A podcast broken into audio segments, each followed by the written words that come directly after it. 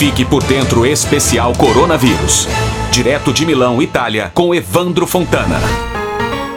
Aumenta a pressão do setor industrial do norte da Itália para que o governo permita o retorno ao trabalho. As autoridades têm reiterado que o relaxamento das medidas de restrição somente será feito a partir de decisões científicas e que ainda não é hora de baixar a guarda.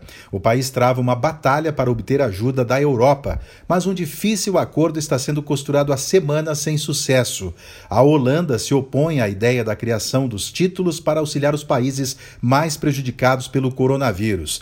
Tem crescido na Itália um sentimento anti-europeu que pode ser agravado se não houver solidariedade dos demais países, ampliando as forças dos grupos que defendem a saída da Itália do bloco, como fez a Grã-Bretanha.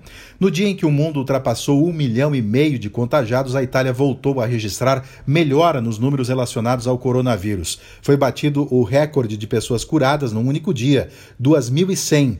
O percentual de contágios tem se mantido estável e caiu o número de mortes mortos novamente, 542.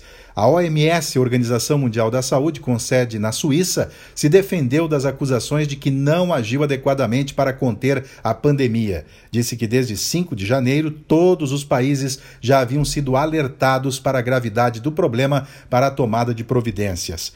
E um aplicativo vai ser lançado nos próximos dias aqui na Itália para que as pessoas sejam alertadas quando tiverem contato por proximidade com uma pessoa portadora do vírus. Isso de forma anônima, para que tomem as medidas de precaução e de isolamento. De Milão, Itália, Evandro Fontana para o Fique por Dentro Especial. Fique por Dentro Especial Coronavírus.